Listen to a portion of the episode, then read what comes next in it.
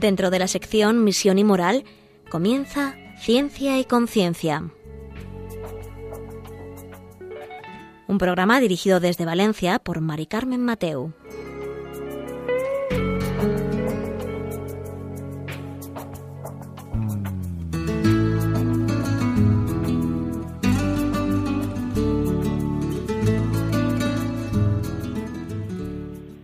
Buenas tardes, queridos oyentes. Un miércoles más aquí estamos en Ciencia y Conciencia, un programa que hacemos desde el Observatorio de Bioética de la Universidad Católica de Valencia. Y hoy vamos a hacer un programa eh, actual, pero saliéndonos del camino de los últimos programas que seguíamos hasta ahora. Eh, hoy vamos a hablar sobre, bueno, me voy a aventurar a decir una nueva filosofía, pero ya no es tan nueva y ahora nuestro invitado nos lo dirá. Vamos a hablar sobre transhumanismo sobre la historia de la filosofía transhumanista, si el humanismo tiene algo más que decir en esta sociedad o no, eh, que nos hablen de los conceptos de, cultura transhumanista, eh, sobre las investigaciones que hay en este momento de, este tema. Y ahora enseguida os voy a presentar a nuestro invitado de hoy.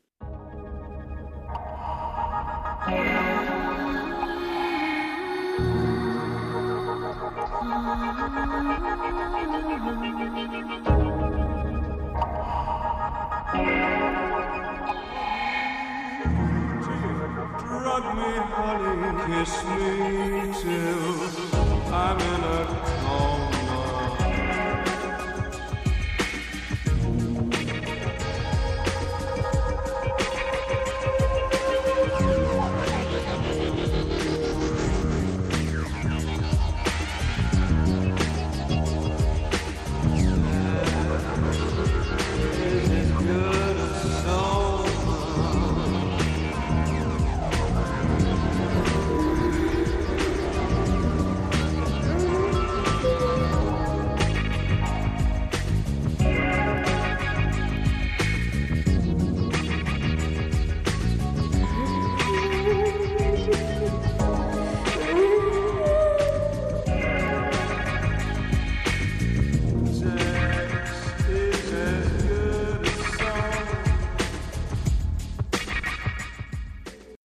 Pues como os decía, hoy vamos a tener un programa de máxima actualidad, digamos que filosófica.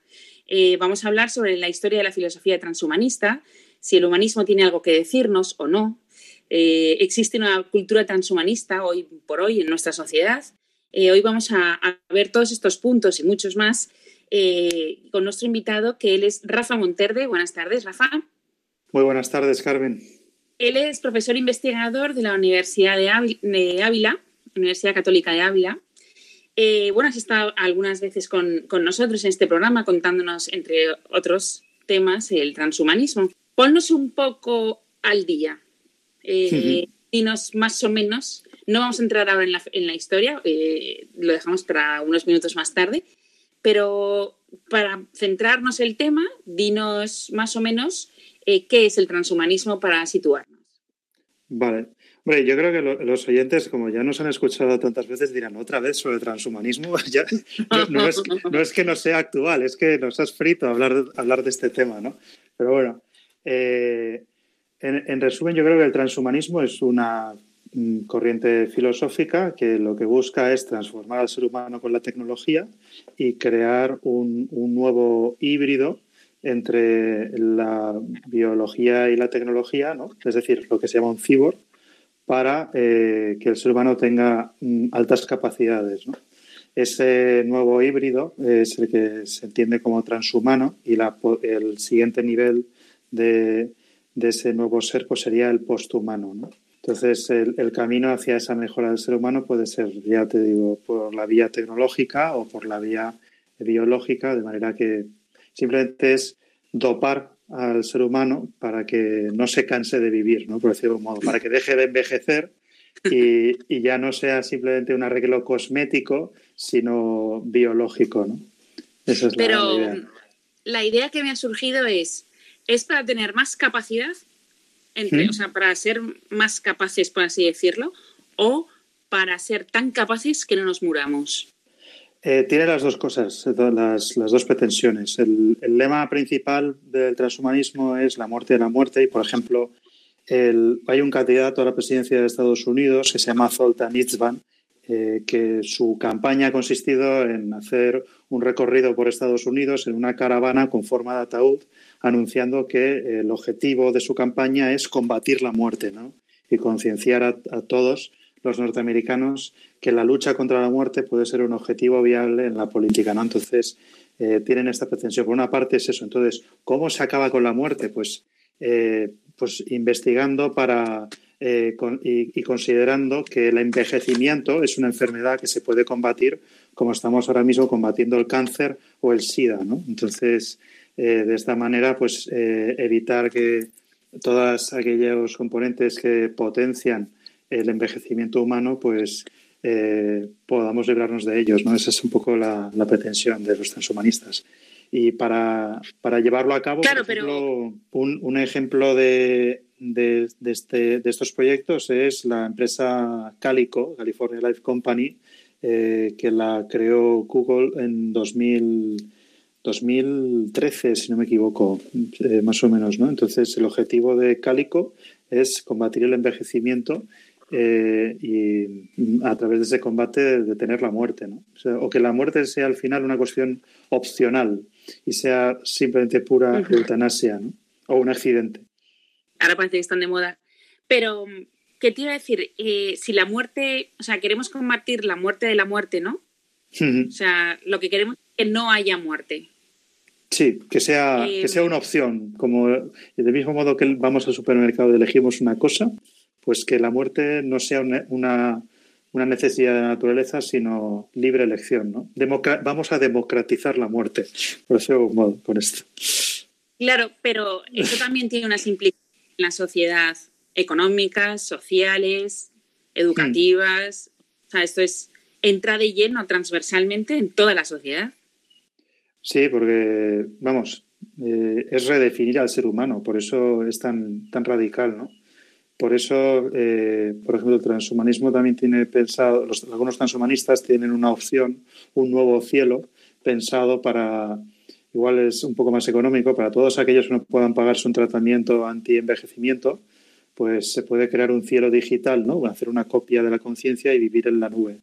Esta sería un poco la, opción del nuevo cielo digital que están potenciando desde Silicon Valley y que no, no tiene pocos, pocos creyentes. O sea, también el, director de ingeniería de Google, que dirige los laboratorios de Google, Google X, eh, Ray Kurzweil, cree en este fenómeno de la subida de la mente al cerebro, de la mente a la nube, ¿no? Eh, que cualquiera habrá podido ver en algún, algún capítulo de Black Mirror, esta serie sobre nuevas tecnologías que tiene tanta fama. ¿no? Sí, pero, pero esto es, esto es no, no creer en ninguna religión y fabricarme yo una propia. Sí, eh, sí, realmente es tomar los elementos de las religiones tradicionales y reconstruirnos eh, con un discurso tecnológico ¿no? y, crear una nueva religión.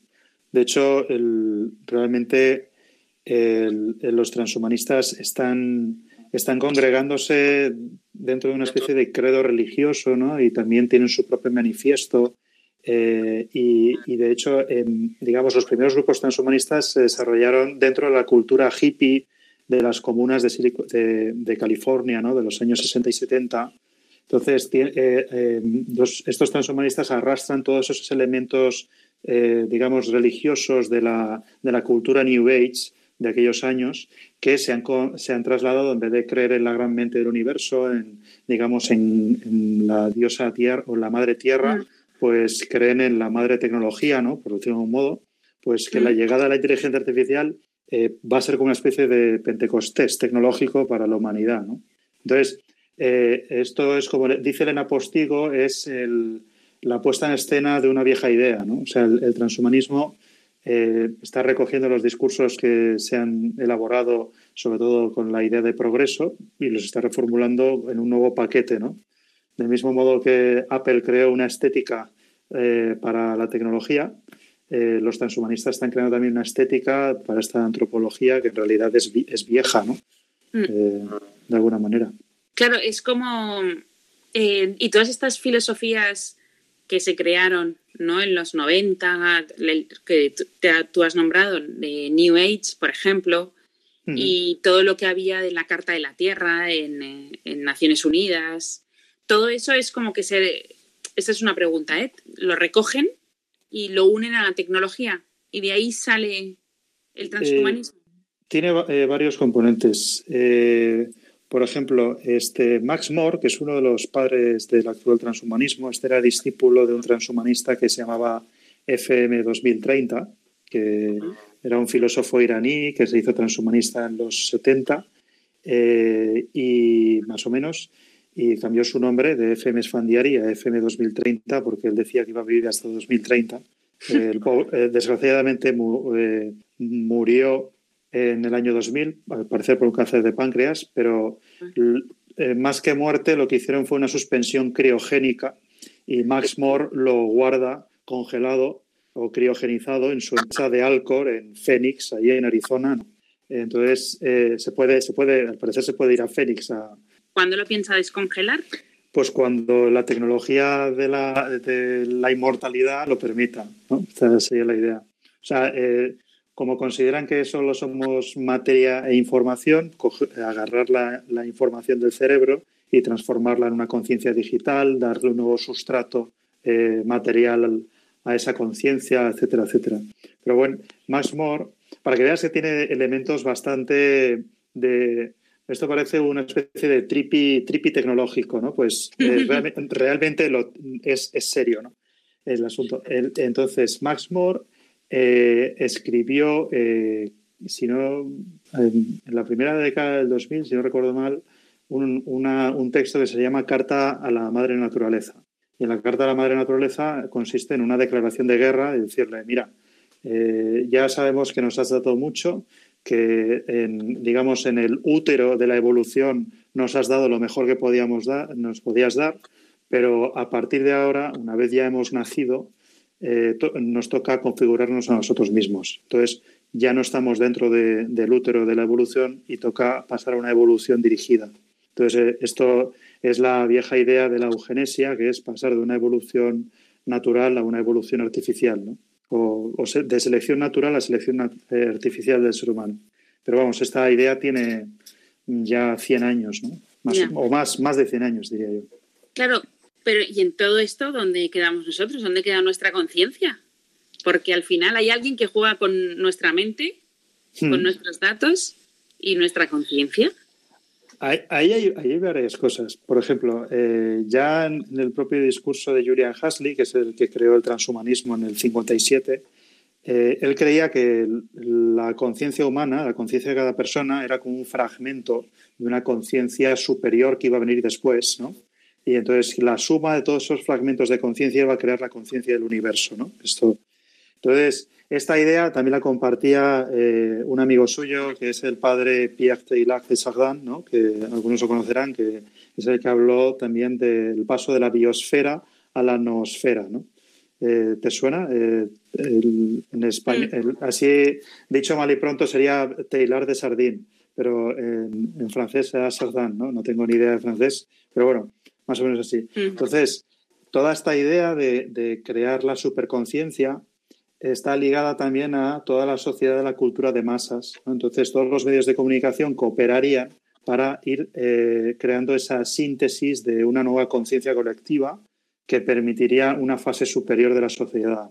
Entonces, por esto, eh, toda esta cultura transhumanista bebe también de toda la cultura de masas que se ha ido generando, sobre todo desde la época de la Segunda Guerra Mundial hasta ahora, y que encontraría su, culmen en la era de Internet, de alguna manera. Entonces, el siguiente paso sería que Internet se convirtiera en una gran inteligencia artificial que pudiese dirigir las cosas, porque hasta ahora, digamos, no tiene, eh, eh, Internet no tiene autonomía, porque tiene demasiadas libertades interactuando Pero si se pasa a un siguiente nivel de Internet, que sería más bien eh, un Internet consciente, eh, pues en teoría estaríamos ya en la fase final de la noosfera de Taylor de Sardán y sería, eh, digamos, el momento de la singularidad tecnológica. Y, estaríamos ya en la fase transhumana y posthumana. Eso ya es donde cada uno varía en definir cuándo llegan esas fases, pero esta sería la idea. ¿Y dónde queda la conciencia? Creo que tú estabas preguntando. Eh, pues la conciencia queda como, como un, residuo o, un fragmento de algo que tiene que llegar. O sea, el, ser humano es simplemente, como dice Nietzsche, eh, una cuerda tendida entre el animal y el superhombre, ¿no? Una cuerda tendida sobre un abismo. Simplemente, pues, una fase evolutiva, transitiva hacia otra, otra cosa. Ya. Claro, eh, dime, perdón. De, claro, de, de, que te quitan tu mente, se juega con ella, y luego una inteligencia artificial, por así decirlo, Internet, Hmm. que em, pues te va dando los datos que tú necesitas, ¿no? Para tu mente, por así decirlo. Pero en realidad hoy por hoy, en el siglo XXI, lo que tenemos es que la inteligencia artificial, bueno, se está trabajando en ella, pero hmm. Internet está llevado por personas. Claro. Por personas que censuran. O te dicen que esto está bien y esto no está bien. Entonces al final siempre hay alguien que manda. Sí, hay, siempre hay un moderador, ¿no? Sí, entonces, claro, ¿quién es? Eh, pues es, es, quien consigue, al final es quien, el, el, autor del algoritmo es el que crea las normas, ¿no? De alguna manera. Entonces, que ahora mismo tenemos, mm, vamos, yo, yo, ignoro totalmente el lenguaje de programación, etcétera, etcétera. Entonces, para mí es como una cosa muy esotérica, pero imagino que ah, para quienes saben leer ese lenguaje es algo muy sencillo y entonces simplemente tienen que crear el marco, el, el mundo adecuado en el que todo eso se desarrolla. Al final pues es pues nada un mundo en el que quienes controlan eh, la creación tecnológica ponen las normas de juego no entonces este tablero de ajedrez que es el espacio digital pues depende de aquellos que pueden mover las fichas y, y quienes simplemente dicen que cuando una aplicación es gratis significa que tú eres el producto no claro. porque están jugando con tus datos entonces lo que va a pasar es que quienes eh, ignoremos este lenguaje y quienes no tengamos capacidad de crear nuevas tecnologías, pues estaremos a merced de aquellos que sí que pueden crearlas. Y de hecho, en gran parte, yo creo que, por ejemplo, el discurso transhumanista, lo de esta idea de crear un hombre nuevo, está pensado para aquellos que pueden invertir grandes sumas de dinero en estos proyectos de investigación. Por ejemplo, un transhumanista o una persona que ha hecho declaraciones de corte transhumanista es Elon Musk, que acaba que con, acaba de conseguir que la NASA mande cohetes al espacio o astronautas al espacio sin depender de Rusia. O también Bill Gates o cualquiera de estos, ¿no? O sea, es un discurso para las grandes fortunas. Tú y yo, eh, no, es que dude de tu capacidad económica, pero no sé, algo, algo, me, dice que, si, si no, podrías estar haciendo otras cosas ahora mismo, ¿no? En hablar conmigo.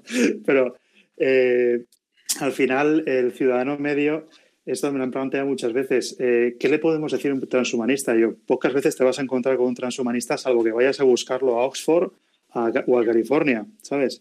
Mm. Al, final, lo que hay que saber es que estamos en un mundo hipertecnologizado y que si tú no estás creando tecnología es porque tú estás siendo sujeto eh, de objeto de consumo, por decirlo de algún modo, porque se están estudiando tus hábitos. Eh, se van a crear nuevas tecnologías basadas en lo que hayan averiguado sobre ti, etcétera, etcétera. ¿no? Entonces, de alguna manera no hace falta llegar a la edición genética para considerar al ser humano una cosa. O sea, todo el día vemos ejemplos de manipulación y no me voy a meter más por aquí porque entonces podríamos empezar a decir muchas cosas en estos tiempos de coronavirus, ¿no? Pero eh, es eso, o sea, hay mil maneras de cosificar a las personas, ¿no? Mm. Y, de, reducirlas a, mero producto, Pues bueno, ya veis que está siendo muy, muy interesante esta opción del hombre, como decía Rafa. Eh, vamos a escuchar un poco de música y enseguida vamos a preguntarle algo apasionante. Hasta ahora.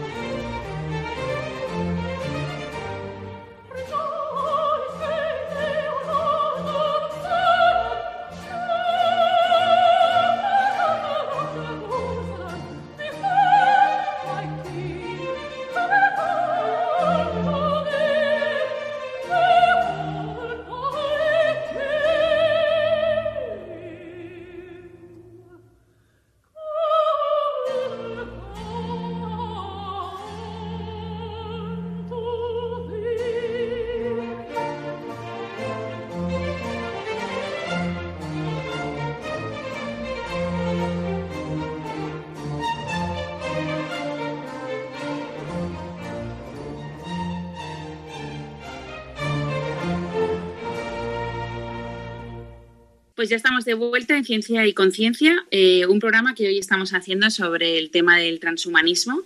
Y hoy está con nosotros Rafa Monterde, que es profesor investigador de la Universidad Católica de Ávila. Y nos hemos quedado en un, momento que yo creo que interesante, ¿no? Cuando has nombrado que hay personas que crean el juego, ¿no? El tablero del juego. Y hmm. nosotros somos, por así decirlo, los, las fichas, ¿no? Con las que van jugando. Eh, que hay una ambición de un hombre nuevo y por medio de la inteligencia artificial, la singularidad tecnológica, ahí van a, entre comillas, pillarnos, ¿no?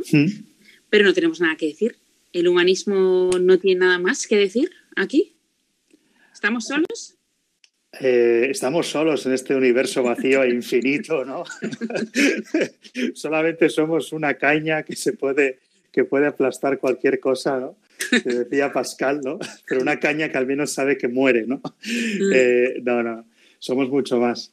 Eh, a ver, yo eh, hay que tener en cuenta que el discurso transhumanista ahora mismo es bastante minoritario, solo que como es un discurso en el que creen pues personas muy pudientes, pues tiene ese impacto.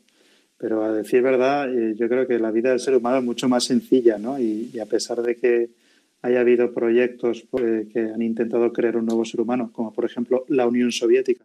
O sea, la Unión Soviética eh, yo creo que era un proyecto con muchísimo más calado que el proyecto transhumanista y fracasó. O sea, eh, porque yo creo que siempre que intentas eh, mm, quitar, borrar el misterio de la libertad humana y de, la sacralidad de, la persona, al final te acabas dando contra un muro, ¿no? de alguna manera. O sea, eh, lo mejor es que las reglas, de juego no las hemos puesto nosotros. Y, ya creamos en un Dios trascendente o, o simplemente nos atengamos a lo que nos ofrece la naturaleza, la realidad es mucho más grande que las ideologías. Y las ideologías son, son redes de ideas muy pequeñas comparadas con la realidad que al final no consiguen atraparla. ¿no? Es como intentar atrapar un banco, de, el, océano entero con una red, no vas a poder. Y, y, la metáfora viene al caso de Internet, que también se habla de la red. ¿no? Entonces, mm.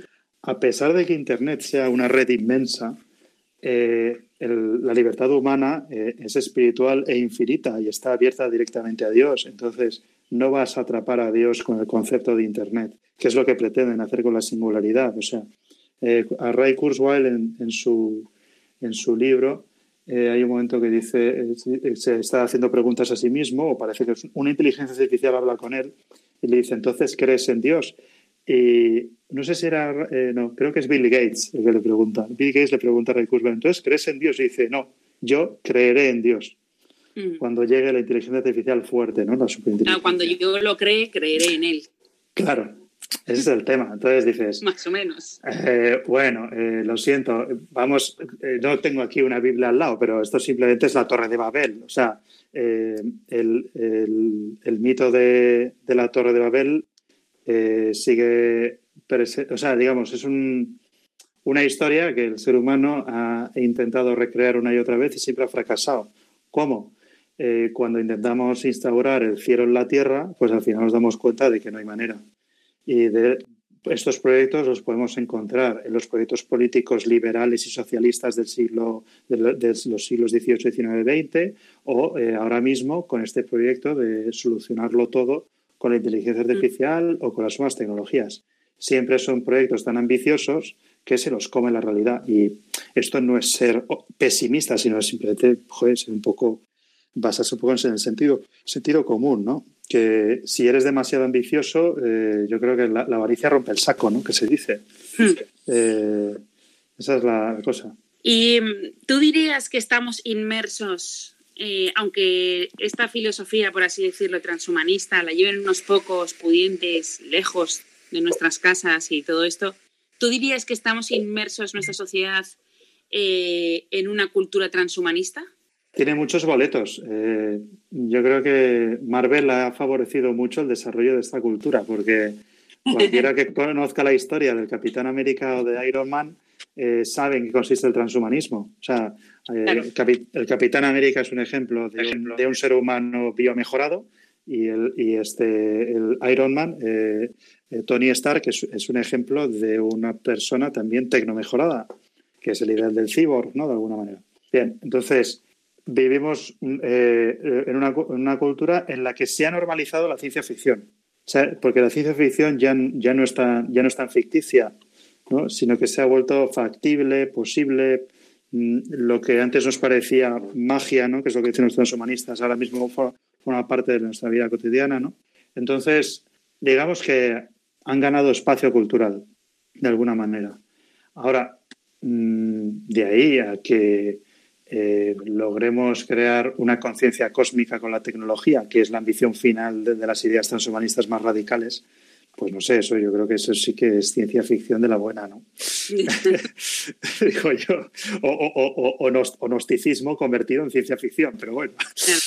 Claro, ¿Pero tú crees que en algún momento se impondrá? Sí, por ejemplo, eh, pregunta a los alumnos de biotecnología de la Universidad Católica de Valencia y, más de uno se declarará transhumanista ahora mismo en los primeros cursos. O sea, están creando una nueva cultura porque están creando una nueva forma de pensar.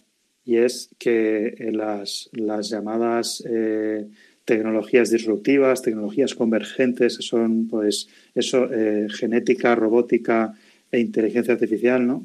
Las, o sea, eh, nano, la nanotecnología, etcétera, etcétera, pues eh, van a crear un, nuevo tipo de ser humano y de sociedad, ¿no? un nuevo tipo de individuo. ¿Y por qué podemos pensar así también? Pues porque los transhumanistas defienden, por ejemplo, eh, toda la idea de la, libre autotransformación. Es decir, que yo puedo elegir el cuerpo que quiera. Porque en realidad mi identidad es solamente mi conciencia. Entonces yo esto es como la, imagen de Proteo, que era un dios que podía cambiar de forma a su antojo, ¿no? Bien, pues esta cultura también es, eh, está dentro de todo el tema del género, etcétera, etcétera, ¿no? Y de la libre, de estar libres de la biología. Entonces, la cultura transhumanista encuentra un filo muy fuerte en todas las teorías de género actuales. Simplemente hay que pasar un, un siguiente paso, que es la cultura cyborg. Pero digamos, la antropología transhumanista parte la de género. Lo que por ejemplo, algunas de las que has dicho, por ejemplo, la nanotecnología. Hmm. Eh, la nanotecnología es capaz de ayudarnos a investigaciones médicas eh, de una forma que hasta ahora no se habían dado, por ejemplo. Lo que pasa es que, ¿cómo puede esa, esa nanotecnología llevarnos a pensar de forma distinta? O, por ejemplo, la inteligencia artificial también, por medio de algoritmos, eh, somos capaces de saber mucho más cosas sobre, enfermedades, eh, hmm. pandemias, sobre muchas cosas, ¿no? Y luego tienen efectos prácticos que en principio parecen positivos para la sociedad. Por supuesto, sí, sí. De hecho, hay que distinguir muy bien entre desarrollo tecnológico, aplicación de tecnologías y discurso transhumanista. Claro, es que el discurso transhumanista es, digamos, son los niños traviesos del recreo, ¿no? Son los que están ahí armando follón y, parece que los, los están jugando sin, sin, sin más y, disfrutando del tiempo libre, pues no cuentan, ¿no? O sea, eh, por modo, ¿no? El, el, asunto es que las nuevas tecnologías siempre son positivas, porque todo avance de conocimiento, eh, de alguna manera, todo conocimiento es un bien, porque conduce a la verdad, ¿no? Mm. Entonces, el asunto es que eh, tú puedes diseñar eh, eh, inteligencia artificial como un instrumento al servicio de la persona o no.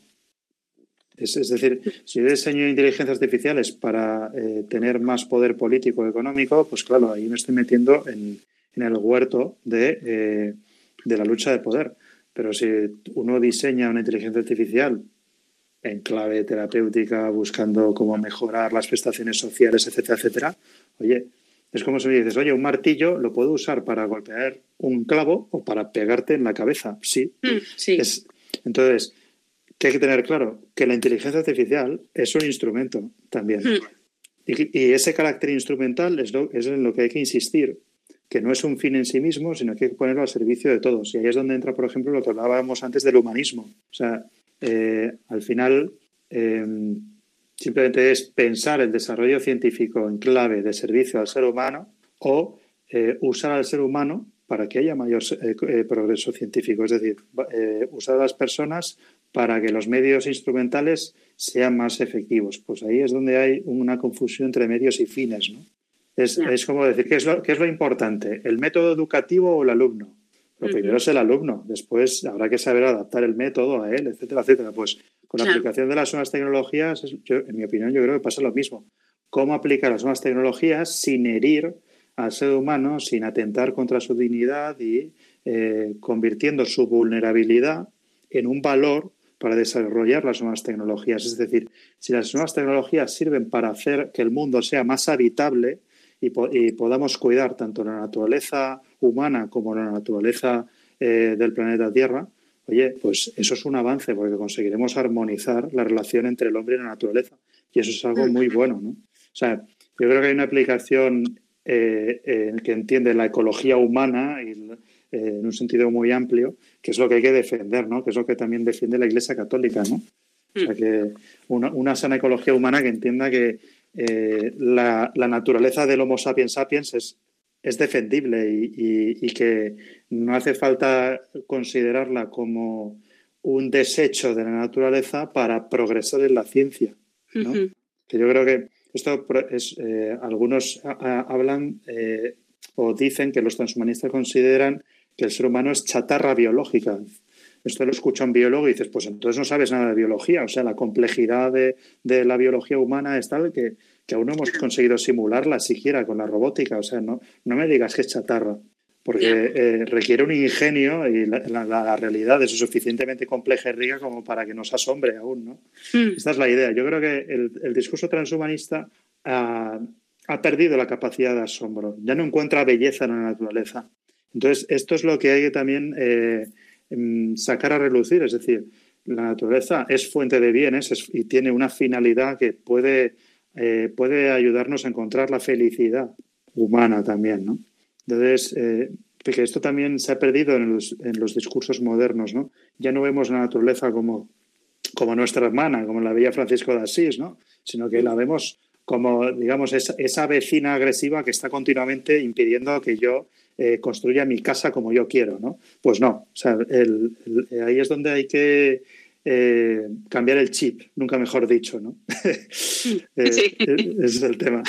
Bueno, y últimamente sé que has, investigado o has hecho alguna investigación también em, sobre el tema, sobre ese tema del transhumanismo, pero me, ¿Nos podrías, o sea, me ha llamado la atención mucho un concepto hmm. que es utopistas. ¿Qué es eso? Pues utopistas viene de la palabra utopía, ¿no? De, que acuñó Tomás Moro, eh, un renacentista, un humanista renacentista, nunca me he dicho, y católico, por cierto, ¿no? Tomás Moro, que murió ejecutado por su amigo Enrique VIII, rey de Inglaterra. ¿no? Eh, entonces, la utopía de Moro eh, era una sociedad ficticia en la que el ser humano vivía en armonía con la naturaleza y consigo mismo. ¿No? Esa es la utopía de Tomás Moro. Y oye, esa es la utopía del Edén. O sea, su idea era cómo se vive, eh, cómo se vive en armonía con la naturaleza a través de la vía de la gracia, casualmente. ¿no? Cuando el hombre se vuelve sobrenatural, encuentra el camino de la naturaleza. ¿no? Entonces, si nos encontramos con Dios, nos encontramos después con el universo. Este es un poco, yo creo que la idea de Tomás Moro en su, en su trasfondo antropológico, ¿no? Bien, entonces, esta idea de la, sociedad... En, todo este discurso, los utopistas son los que están frente a esta filosofía. Sí, los, los utopistas son aquellos que basan todo su discurso en una utopía, es decir, en una idea que no se da en la realidad, en una sociedad que no es viable realmente, sino que, eh, eh, por ejemplo, una utopía sería la sociedad sin clases, ¿no? Una utopía sería eh, instaurar el reino de Dios sin Dios, ¿no? o, la, o, la, utopía de la sociedad sin estados, la anarquía total, ¿no? Eso pues, es otra forma de, utopía, ¿no? Entonces, lo que pasa es que Moro es el creador de este, si no me equivoco, creador de este género literario que después se ha convertido en un género de filosofía política, ¿no? las utopías.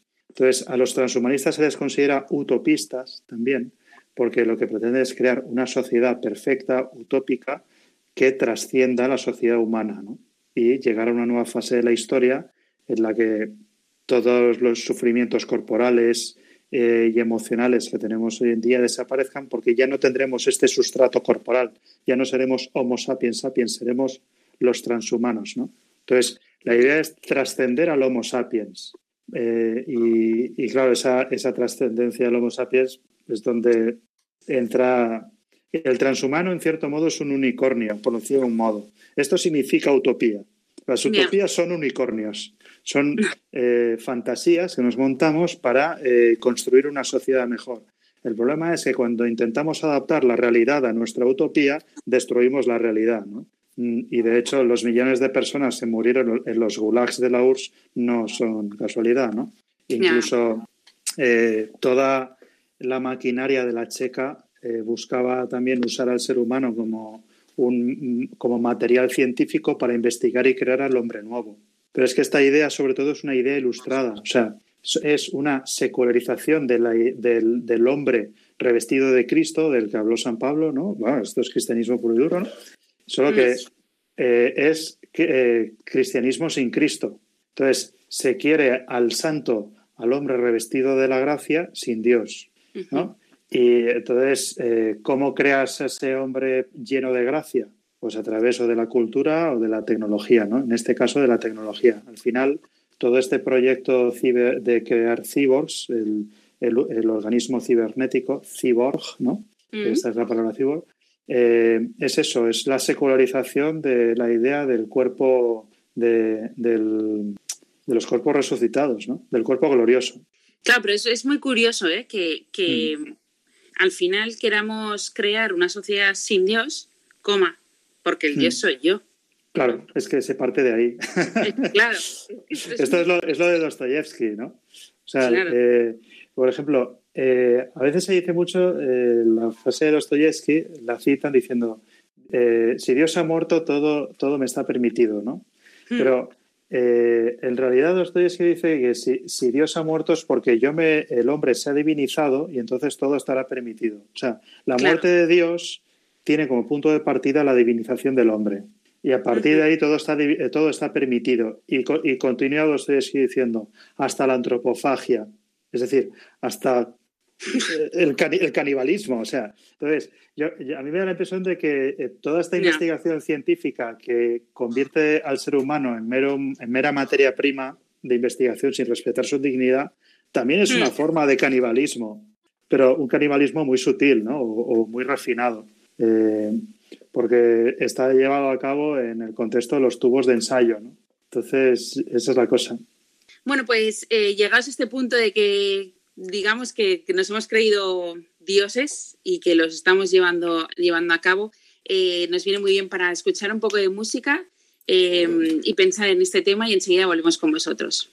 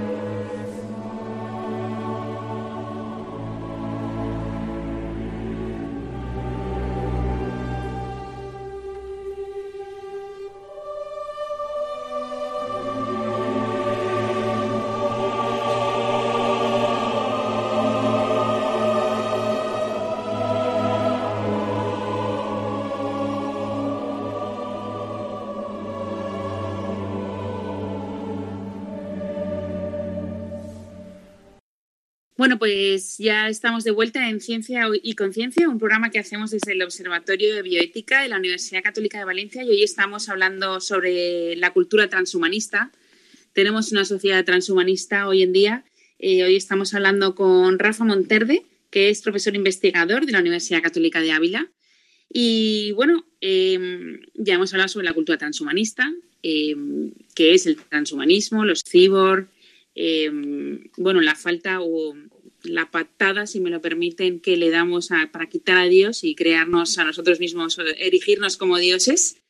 hemos hablado un poco de inteligencia artificial, pero también tendremos algo más que decir nosotros, ¿no? no creo que nos podamos quedar con este discurso de que vienen, que vienen y no aportamos nada, ¿no, Rafa? Sí, eh, yo creo que lo, primero que tenemos que preguntarnos es, bueno, eh, y, cómo se ha llegado a pegar esa patada a Dios? Porque, sinceramente, pegarle una patada a un ser infinito debe ser bastante difícil. No me lo quiero hmm. imaginar. Yo creo que me rompería la pierna si lo intentara. Pero eh, la cosa es, ¿Cómo se ha creado toda esta, esta cultura del rechazo de Dios? ¿Cómo em, ha llegado a ser tan molesto este concepto? Yo, por ejemplo, en mis, en, mis clases, yo eh, doy clase en la Facultad de Educación y el, mis, alumnos, de, ya sea de pedagogía o de religión, cultura y valores, en algunos momentos, algunos pues tienen de, casi de manera innata un rechazo espontáneo de, de la fe cristiana, ¿no? Mm. ¿Por qué? Porque la, la, fe cristiana se parece que se, ha convertido eh, primero en, la cultura de la hipocresía, porque no nos creemos que esa bondad sea real, eh, o en la, en la, cultura del sometimiento. Se parece que el cristiano es aquel que se opone frontalmente a la razón, a la ciencia, a la libertad, tal, y decimos, ostras, tío, pero entonces es que no me conoces. O sea, mi, vida cotidiana es muy diferente, ¿no? yo, no estoy aquí como, como si fuera un agente de la Stasi, eh, controlando lo que piensa cada uno o no piensa, ¿no? Entonces, yo creo, eh, primero, por un lado, ver por, por qué se ha descristianizado Occidente, que hay muchos elementos, ¿no? Y después, por qué el, el discurso católico no casa con la actualidad, ¿no? Entonces, muchas bueno, veces. responsabilidad también tendremos. A eso voy. O sea, es porque no nos damos a conocer bien.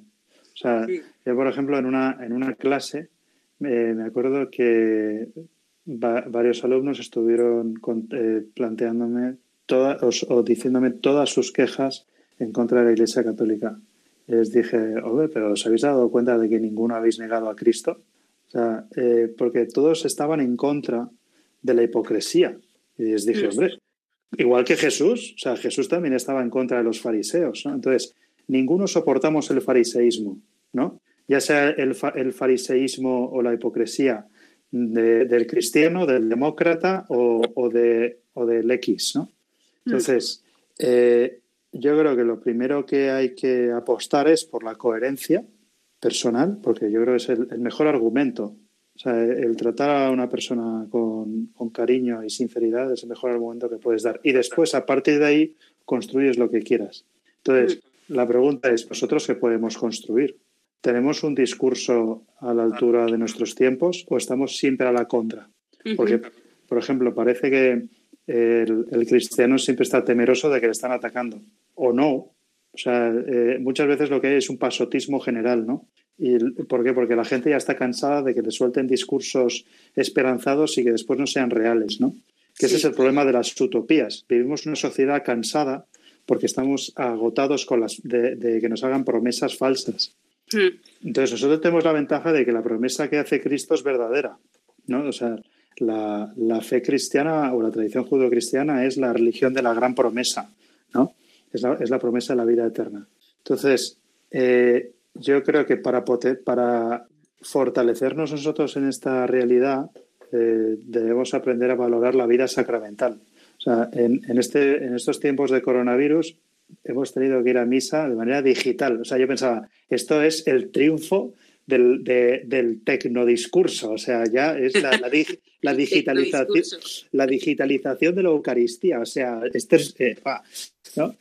Pero bueno, eh, ¿cuál es la ventaja? Que eso también es una manera de, de cristianizar la cultura. la tecnocultura. Entonces, la cultura es un medio, no es absoluta, y podemos usarla a nuestro favor. Entonces, a ello creo que hay que tener creatividad y audacia, o sea, tener suficiente valentía, decir, eh, oye, estos discursos anticristianos tienen raíces cristianas, tienen esperanzas cristianas. En el fondo es la secularización, es decir, la reducción del Evangelio a teorías sociales y políticas. Como esas teorías sociales y políticas se están, se están perdiendo fuelle y en realidad beben de la vida sacramental, vamos a continuar siendo fieles ahí y, y, vamos a crear vínculos basados en, esa vida sacramental, creo yo. Y después, eh, una parte muy importante yo creo que es mm, armonizar fe-razón. Esto lo está, lo está teniendo la Iglesia desde siempre. ¿no? O sea, es cómo hacer que el, dato de la fe eh, y el dato de la verdad natural sean armónicos, no se contradigan. Entonces, por ejemplo, ahí qué ocurre? Que el, el discurso tecnológico, el discurso científico, al estar tan empapados de cierta religiosidad y de cierta fe en el progreso, también son un discurso religioso. Entonces, eh, ahí no solamente se está mezclando el discurso entre ciencia y fe, sino que los propios discursos del progreso científico deben eh, cribarse o, distinguir el grano de la paja para reconocer qué elementos hay en su discurso que son propiamente religiosos porque, eh, vamos, la cultura científica se ha desarrollado en un contexto cristiano y sigue siendo un paradigma cristiano, porque la propia noción de progreso está basada en la, idea del tiempo lineal del cristianismo. ¿no? El progreso al infinito es sustituir la felicidad del cielo por la felicidad en la tierra, porque el conocimiento infinito lo tenemos en el cielo. Simplemente quitamos el horizonte de la eternidad y lo ponemos en el tiempo. Esto es el tema.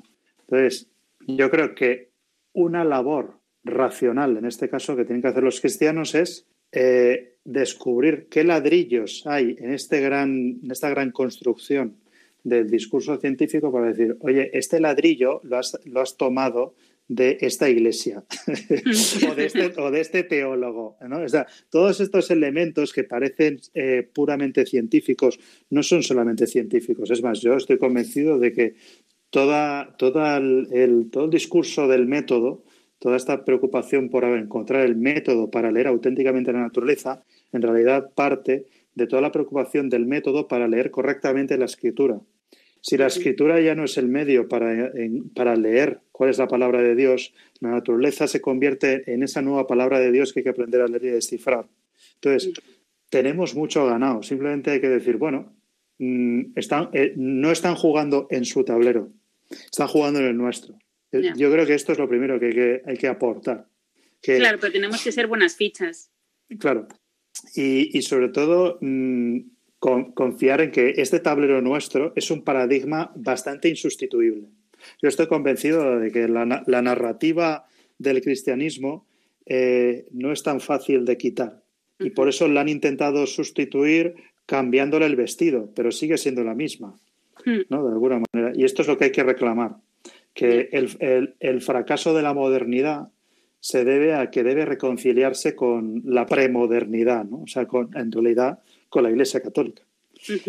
por ejemplo, la, Iglesia Católica en el Vaticano II hizo un esfuerzo por, eh, por abrirse al mundo moderno, ¿no? es decir, eh, el ayornamiento. ¿no? Bien, mm. pues el, moderno y el posmoderno también deben hacer un esfuerzo por hacer un ayornamiento para ver, oye, ¿y yo de dónde he salido? ¿Cuáles son mis raíces culturales? ¿no? Que era lo que reclamaba Juan Pablo II cuando nos decía Europa, vuelve a tus raíces. Mm. Y, también lo reclamaba Benedicto XVI y también el Papa Francisco, ¿no? O sea, las raíces cristianas y sobre todo católicas de Europa en algún momento tendrán que salir el discurso. Yo estoy también bastante cansado cuando hablo con la gente de ver que parece que la Iglesia Católica no ha existido en la historia de la cultura occidental. dices, a ver, Occidente se ha construido en base a la Iglesia. Eso hay que decirlo, ¿sabes? Entonces, eh, hay que reclamar nuestro nicho cultural y decir, en realidad las reglas de juego son estas. No son solamente lo moderno, ni lo científico, ¿no? Eh, en mi opinión, no sé si igual me he pasado. Entonces, en base a eso, eh, yo creo que la noción más radical, una, o, una de las nociones más radicales que estamos barajando en la cultura occidental es la noción de persona. O sea, es que es de una riqueza antropológica que no nos hacemos cargo. Ser persona significa estar dentro del corazón de Dios, porque persona significa, eh, son las relaciones de Dios consigo mismo. Es el, el, propio ser divino moviéndose dentro de sí, ¿no? Entonces, cuando Dios crea personas, está creando seres que viven dentro de Él. No somos criaturas, como dicen los transhumanistas, que están sujetas al movimiento del universo. Somos criaturas que lo trascienden, porque estamos directamente en comunión con Dios por nuestra condición de personas. Otra cosa es que nos demos cuenta por diferentes causas, ¿no? Hmm. Pero esta es la principal aportación del cristianismo y hay que, seguir reclamando que en esto consiste la dignidad humana, O sea, y la imagen, que la imagen de Dios, ¿no? O sea, somos, somos la criatura en la que Dios puede mirarse. O sea, el, ser imagen de Dios significa que cuando Dios se mira en su criatura, puede ver su propia belleza. Esto es algo muy grande. Entonces, eh, eh, somos la, criatura que, eh, con la que Dios se le cae la baba. Entonces, esto es un acontecimiento que si se lee dentro del corazón, te puede cambiar la vida. Esto consiste en la conversión, ¿no? O sea, realmente descubres que ya no soy yo quien vive, sino que es Cristo quien vive en mí, ¿no? Que decía San Pablo. Pues aquí está el gran mensaje del cristianismo. Y aquí está todo el discurso de la gran secularización y de la apostasía de Occidente. O sea, es olvidarse de que el, es Cristo quien vive en mí, es realmente la auténtica imagen de todas las promesas eh, de las ideologías seculares. ¿no? Yo creo que esto es un poco lo que hay que, lo que, hay que reclamar, ¿no? de alguna manera. Bueno, pues eh, sí, sí, hemos, hemos llegado casi, bueno, por no decirte al final del programa y me quedo con hmm. muchas ideas de las que, de, la de las que has dicho, ¿no?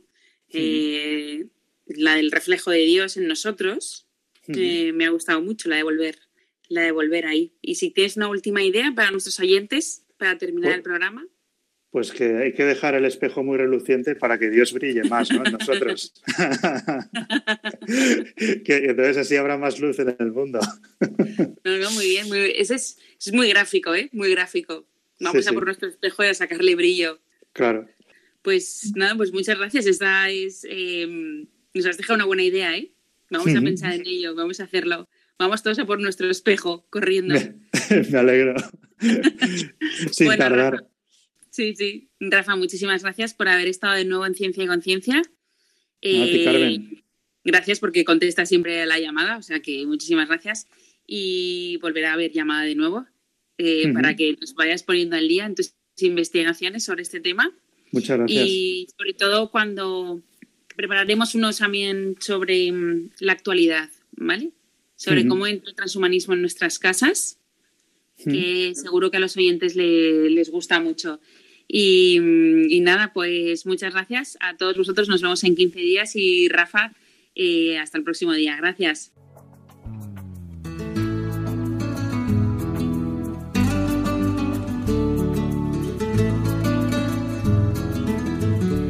Finaliza así en Radio María Ciencia y Conciencia, un programa dirigido desde Valencia por Mari Carmen Mateu.